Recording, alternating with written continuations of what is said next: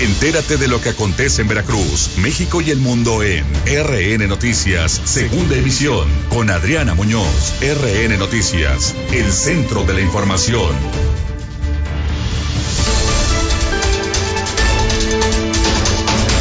Siete de la tarde con cuatro minutos. Bienvenidos a la segunda emisión de RN Noticias. Hoy es martes 13 de abril y comenzamos. Veracruz, Tamaulipas, Coahuila, Nayarit y Chiapas, entidades donde arrancará la vacunación para docentes. El gobierno veracruzano ya aplica el programa Regreso Seguro a clases presenciales. Sindicatos analizarán si los docentes agremiados aceptarán ser vacunados, piden regresar a las aulas hasta que padres y alumnos sean inoculados. Localizan tiradero de jeringas usadas presuntamente en jornada de vacunación anti-COVID en Coatzacoalcos. Anuncia el gobierno de México que a la fecha se ha invertido 150 millones de pesos en la vacuna patria fabricada en México contra el coronavirus. El delegado federal Manuel Huerta Ladrón de Guevara recorre módulos y encabeza logística de la próxima aplicación de la segunda dosis a personas de la tercera edad en el puerto de Veracruz. Promueve el alcalde porteño Fernando Yunes segunda jornada de vacunación a adultos mayores. Insiste Andrés Manuel López Obrador en que la ley de austeridad debe aplicarse al pie de la letra. Será prioridad para el gobierno mexicano proteger a niños migrantes en territorio mexicano, confirma la federación. Animalistas del grupo Animal a Salvo solicitan apoyo a la Dirección de Protección Civil de Veracruz Puerto, así como al Centro de Salud Animal Municipal, para rescatar un menino atrapado en un salón de fiestas. 21 entidades federativas han sido afectadas por incendios en esta temporada de estiaje y sequía, confirma la Secretaría de Medio Ambiente y la CONAFOR. Rechaza PAN reforma a la Ley Federal de Telecomunicaciones y Radiodifusión. Aspirantes a diputadas y diputados federales continúan con sus campañas en sus respectivos distritos.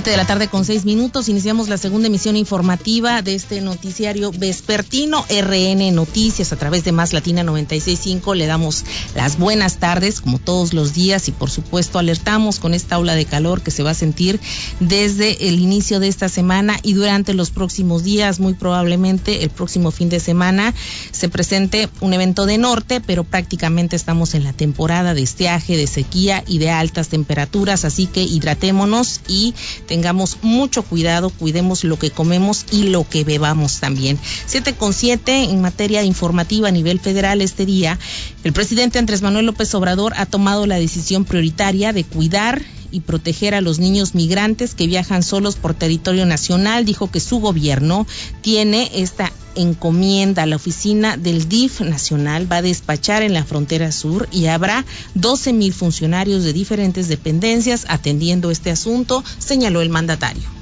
Vamos a cuidar a los niños. Esa fue este, una instrucción que di hoy en la mañana. Porque los traficantes de indocumentados, que es una mafia o varias mafias, están utilizando a los niños. Y esto es una gravísima violación de derechos humanos. Si se trata de adultos, es otra cosa. Pero ya cuando se utiliza a los niños, ya es un asunto eh, grave. Entonces, eh, están utilizando a los niños porque, eh, de acuerdo a la legislación, con niños no los pueden regresar. Entonces se está dando el caso de que eh, se quedan los niños solos, abandonados y es ahí donde entrará este ejército, este despliegue de 12 mil funcionarios de diferentes dependencias del gobierno mexicano para atender esta situación, particularmente en la zona sur. ¿Por qué? Porque ahí es donde se agrava el problema, este cinturón de pobreza que está en la franja sur de nuestro país y que colinda con todo Centroamérica. Por otra parte, se, se refirió a la ley de austeridad republicana, dijo Andrés Manuel López Obrador, que esta se va a aplicar a fondo, le guste a quien le guste, porque es lo que permite que haya presupuesto para la gente. De ser necesario, el gobierno de México enviará más iniciativas para seguir ahorrando y acabar con lujos y privilegios de los altos funcionarios. Nada más recordar el último año del gobierno del presidente Peña en presidencia se ejercieron 3.600 millones de pesos. Y nosotros el año pasado ejercimos 600 millones. 3 mil millones de pesos menos. De 3.600 a 600.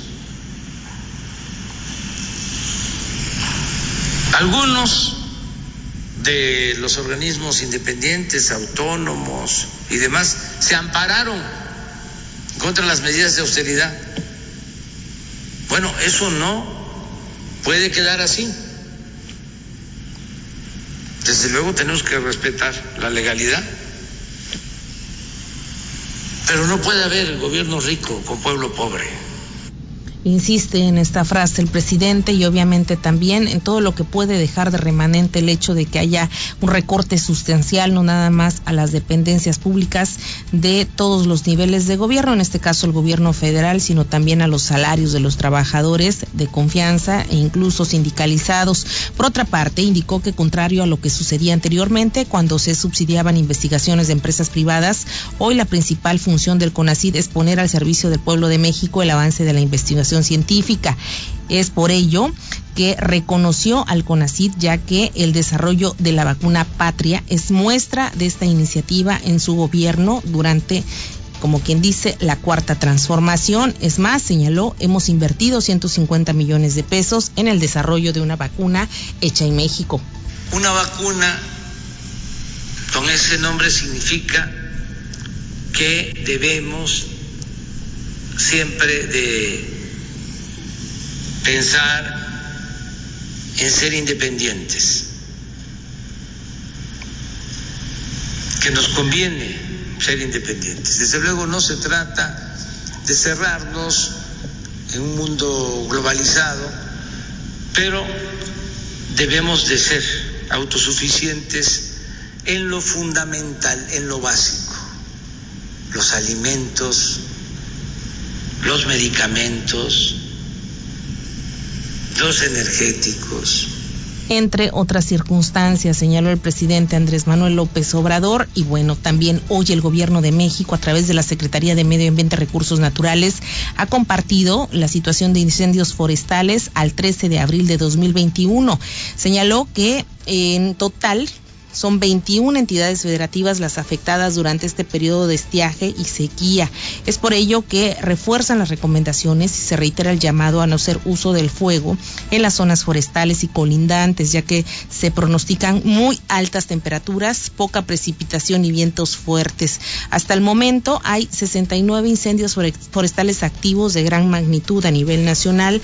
La superficie preliminar afectada suma 12.432 hectáreas y y quienes están combatiendo estos incendios forestales son en total 2.749 empleados de gobierno, tanto de la Semarnat como de la CONAFOR, Comisión Nacional Forestal, Secretaría de Protección Civil, entre otras dependencias. Siete de la tarde con 13 minutos, vamos a un corte y regresamos. Siete de la tarde con 14 minutos, estamos de regreso en la segunda emisión de RN Noticias y bueno, se anunció que desde el 15 de abril hasta el próximo 20 de abril será la vacunación de la segunda dosis o la aplicación de la segunda dosis correspondiente a la vacuna anticoronavirus de personas de la tercera edad en el puerto de Veracruz.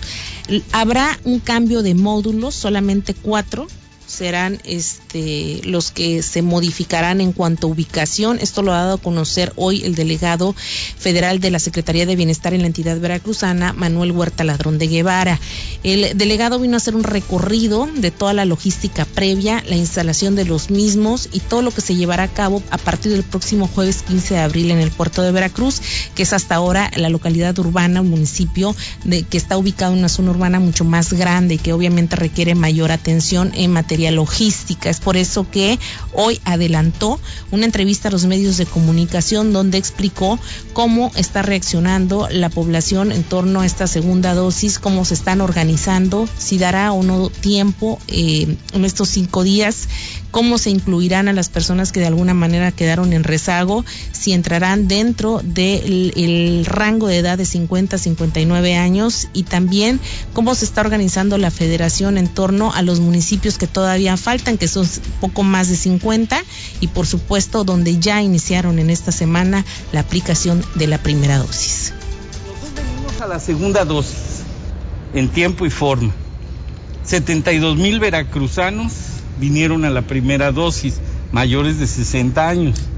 Y nuestro objetivo es vacunar a los 72 mil y ahí nos ayudan mucho ustedes difundiendo la información.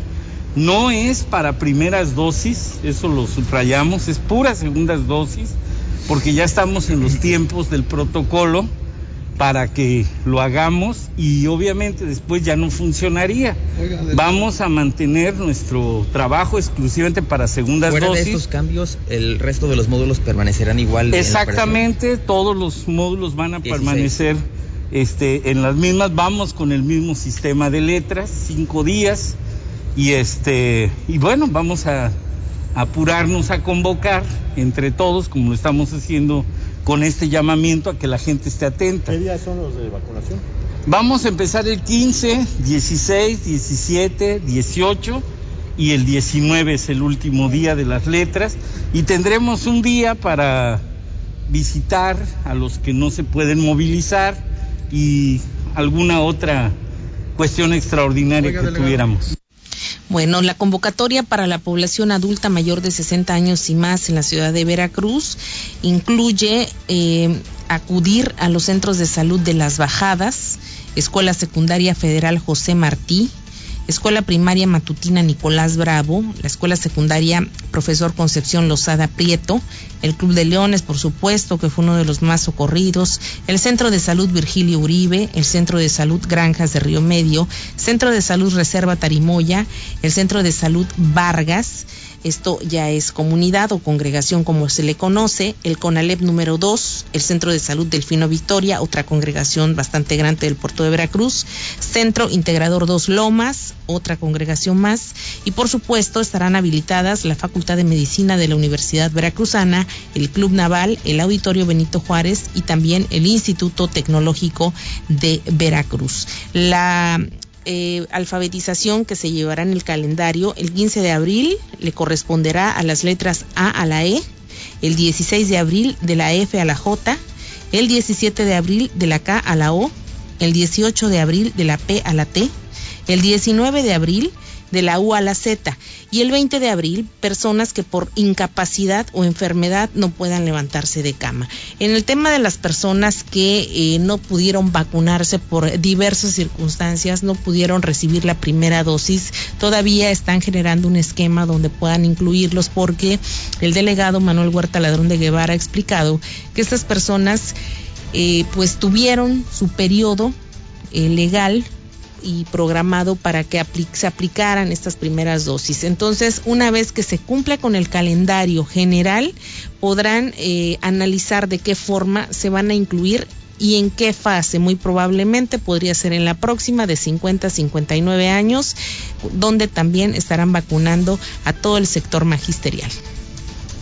Bueno, estamos, ya hay datos públicos, más del 75%, estamos trabajando con marchas forzadas. Eh, tan solo esta semana abrimos 31 municipios a primeras dosis, entramos a otra veintena para segundas dosis y seguimos trabajando con todo el empeño y con la facilidad también de los suministros. Eh, vamos a continuar a este ritmo para cumplir la voz del gobierno federal. Acuérdense que dijimos que iban a estar los mayores de 60 años todos en primera dosis, vacunados a finales de abril, a más tardar en la primera semana de mayo. Y en eso estamos, estamos con toda esa fuerza y con la ventaja de que al llegar la vacuna Cancino, como es unidosis, va a acelerar el proceso de las segundas dosis y por eso tal vez se puede abrir ya el escenario para la tercera prioridad que se avecina. Oiga, ¿hubo reacciones adversas? ¿Hubo reacciones adversas en la primera dosis? Esa es una extraordinaria pregunta porque está demostrada la bondad de la vacuna porque no tenemos ninguna reacción extraordinaria. Ustedes, más los de Veracruz, son bien avispados, ya tendrían registro, notas internacionales, mundiales de que hubo reacciones, sino la única reacción es que ahora los que no se vacunaron, y eso hay que decirlo, porque tenían dudas, ahora se quieren vacunar y hay un principio de derecho que tuvieron, hubo el tiempo para que vinieran, no lo aprovecharon, no lo recriminamos, al contrario, qué bueno que ahora se decide, pero tienen que dejar que cerremos esta etapa de todo el estado de Veracruz, todavía hay cerca de 50 municipios que nos falta de llegar con la vacuna y tenemos que acelerar para que lleguemos antes de que acabe abril a más tardar la primera semana de mayo. 7 con 21, grosso modo ahí está la explicación que da el delegado Manuel Huerta Ladrón respecto a cómo será la aplicación de la segunda dosis en el puerto de Veracruz. Se hace énfasis, repito, porque es uno de los municipios o el municipio más grande de la zona urbana del estado de Veracruz y es por eso que requiere mayor número de módulos. En total en la primera aplicación fueron 16, ahora únicamente van a cambiar la ubicación de cuatro para comodidad de los mismos, eh, de las mismas personas, de los mismos adultos mayores que han requerido este movimiento eh, para poder movilizarse, valga la redundancia, con mayor facilidad. 7 con 22, este día el alcalde de Veracruz, Fernando Yunes Márquez, también emitió un mensaje a través de sus redes sociales respecto al próximo inicio de esta vacunación, el 15 de abril, eh, combinó a las personas de la tercera edad a asistir, a confiar e inocularse de manera inmediata. Amigas y amigos de Veracruz les quiero informar que el próximo jueves 15 de abril iniciará en el municipio de Veracruz la aplicación de la segunda dosis de la vacuna contra el COVID-19. Nuestros adultos mayores deberán acudir a su módulo correspondiente en horario de 8 de la mañana a 4 de la tarde, el día que les corresponda, conforme a la primer letra de su apellido. El jueves 15 de abril se iniciará con las personas cuyo primer apellido inicie con las letras de la A a la E el viernes 16 corresponde a aquellos que inicien con la letra F a la letra J. El sábado 17 de la letra K a la letra O. El domingo 18 de la P a la T. Y por último, el lunes 19, los apellidos que inicien con la letra U y hasta la letra Z. Todas las personas que por alguna incapacidad o enfermedad no puedan acudir el día que les toca su módulo correspondiente, serán vacunados en su domicilio a partir del martes 20 de abril. Es importante que lleven su documentación correspondiente, INE, CURP y comprobante de domicilio reciente. La convocatoria completa, así como la ubicación de los lugares de vacunación, la pueden encontrar en la página oficial del Ayuntamiento de Veracruz, www.veracruzmunicipio.gov.mx y en nuestras redes sociales. Es recomendable asistir únicamente el día que les corresponde, así como desayunar previamente, e ir acompañado solamente por una persona y sobre todo respetar en todo momento las medidas sanitarias. La pandemia aún no concluye y todos debemos hacer lo que esté en nuestras manos para cuidarnos. Muchas gracias.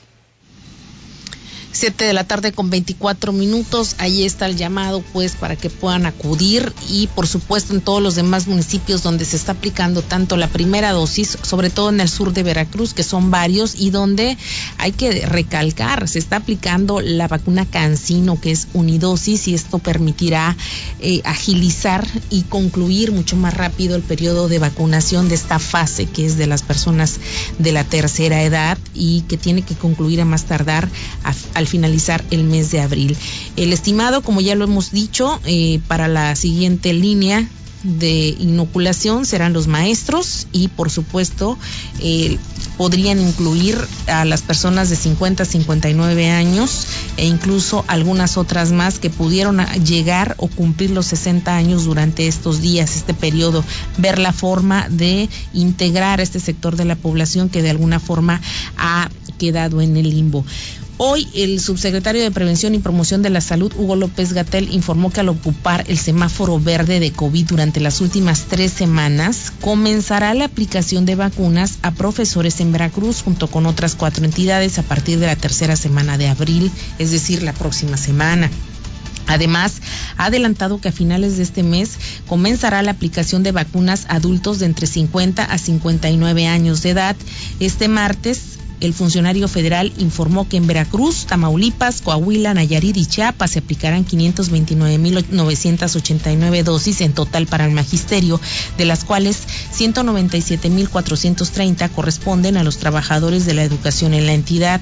Cabe señalar que recientemente el secretario de Educación, Senyacen Escobar, dijo que se esperaban al menos 188.000 vacunas, las cuales también se van a suministrar a trabajadores del sector privado, escuelas privadas, personal administrativo y de en el caso de Tamaulipas se aplicarán 92.403 vacunas, en Coahuila 82.004, en Nayarit 35.316 y en Chiapas 122.836. Detalló que en el caso de Veracruz la Secretaría de Marina será cargo de distribuir el biológico en coordinación con la Secretaría de Educación Pública. Pero ¿qué dicen los sindicatos?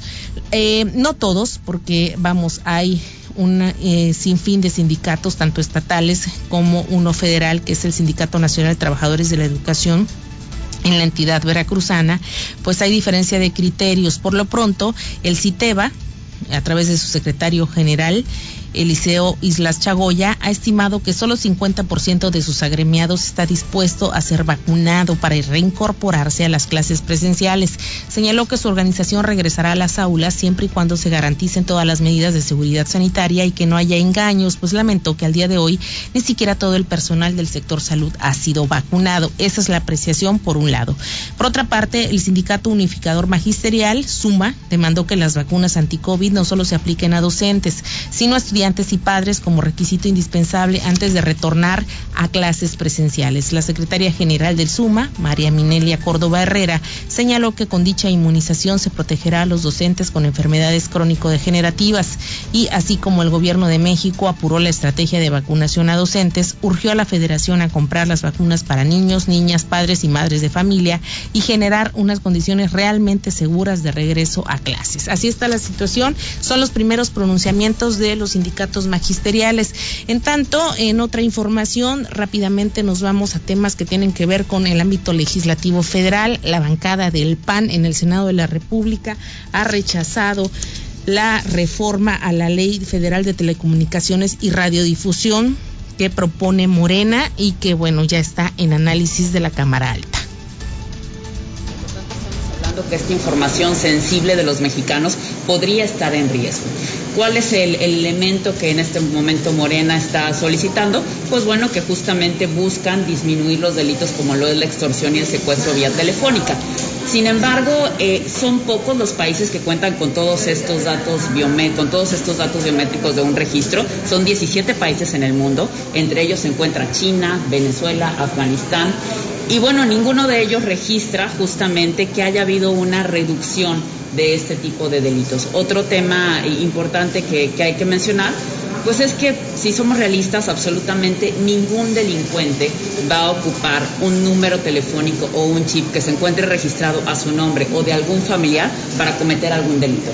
¿Qué es lo que sí se podría elevar? Incluso el robo a teléfonos celulares y por supuesto muy peligroso que si te roban el celular, finalmente tú serías el principal sospechoso de este delito de extorsión y por esto se daña también el principio de presunción de, inocencia, porque básicamente tú tendrías que probar que te robaron tu celular y que tú no eres el que, el que realizó este delito. Se presta por supuesto también a delitos como lo es la clonación del, del propio chip, incluso hasta robo de identidades.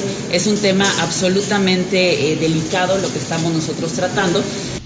Es lo que comenta la senadora panista por Veracruz, Indira Rosales San Román. Indicó que el padrón de datos biométricos que Morena desea formar afectará gravemente la seguridad de las personas en este país, de todos los partidos y por supuesto de todos los niveles sociales. Esto durante la discusión de la minuta que reforma diversas disposiciones de la Ley Federal de Telecomunicaciones y Radiodifusión, en la que se crea el Padrón Nacional de Usuarios de Telefonía Móvil, que obliga a 122 millones de usuarios de celulares, de celulares a registrar su sus datos biométricos. Cabe destacar que esta reforma creará un padrón nacional. Datos serán recabados por el Instituto Federal de Telecomunicaciones, que obliga a los usuarios de telefonía móvil a registrar estos datos biométricos, es decir, huella dactilar, facial y el iris de los ojos.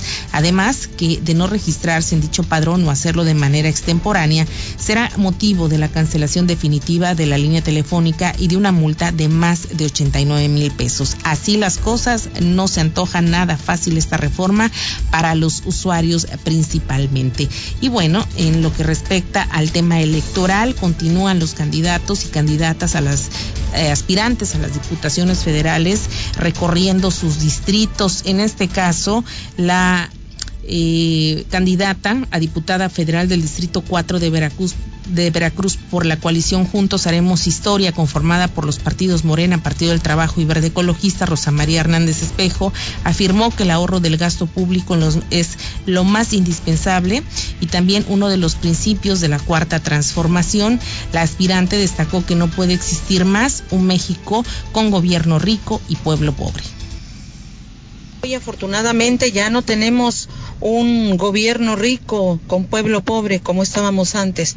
Hoy la austeridad es la marca fundamental de la cuarta transformación y eso lo está viendo el pueblo de México. No es un gobierno despilfarrador, no es un gobierno gastalón en sueldos, en viajes, en lujos, al contrario, es un gobierno austero que todo el recurso lo destina a los más necesitados, a los programas sociales. Entonces nosotros vamos por eso al Congreso, apoyar con todas las políticas de austeridad del gobierno de nuestro dirigente máximo y vamos a lograr más recursos para más programas sociales. Con el voto de los ciudadanos, la también periodista dijo que hay mucho trabajo por hacer para consolidar el proyecto de Nación de Morena, como lo mandata el artículo 17 de la misma ley, que establece la prohibición de fideicomisos en las materias de salud, educación, procuración de justicia, seguridad social y seguridad pública. Pidió que se recuerde que uno de los esquemas jurídico-administrativos que usó la clase eh, política de la oposición corrupta del viejo régimen neoliberal para saquear al erario en casi todas las instituciones públicas fue precisamente esta figura del fideicomiso. Y antes de irnos, hay un, una solicitud al Ayuntamiento de Veracruz, al Centro de Salud Animal, eh, porque hay eh, animalistas que han levantado la voz a través de las redes sociales. Este caso se ha viralizado. Hay un menino encerrado en un salón de fiestas al cual no pueden entrar, lleva varios días y temen que muera. Hay una niña que está esperando su mascota y desgraciadamente en el ayuntamiento de Veracruz no le han hecho caso. También han pedido apoyo de bomberos municipales y de la Dirección de Protección Civil Municipal. No obstante, no han respondido al llamado. Es que se cayó al, al patio del salón Arrecifes y pero ya tiene eso fue desde la semana pasada. Y ya este cómo se llama yo hablé con una persona de para los bomberos y me dijeron que sí que iban a venir y no vinieron y este un amigo trajo una escalera pero bajamos por el gatito pero el gatito se metió a una bodega y este y pues mi amigo se llevó la escalera porque se la prestaron. Entonces yo ahorita nada más le aviento comida pero con el calor que hay no hay este no le puedo poner agua. Y y pues como habían dicho los bomberos que sí venían y no vinieron y la verdad es que se va a morir mi gato tiene temor de que se muera su mascota y bueno, es una ciudadana responsable, dueña de una mascota responsable y ojalá las autoridades municipales del Ayuntamiento de, de Veracruz y del Centro de Salud Animal Municipal puedan atender este llamado.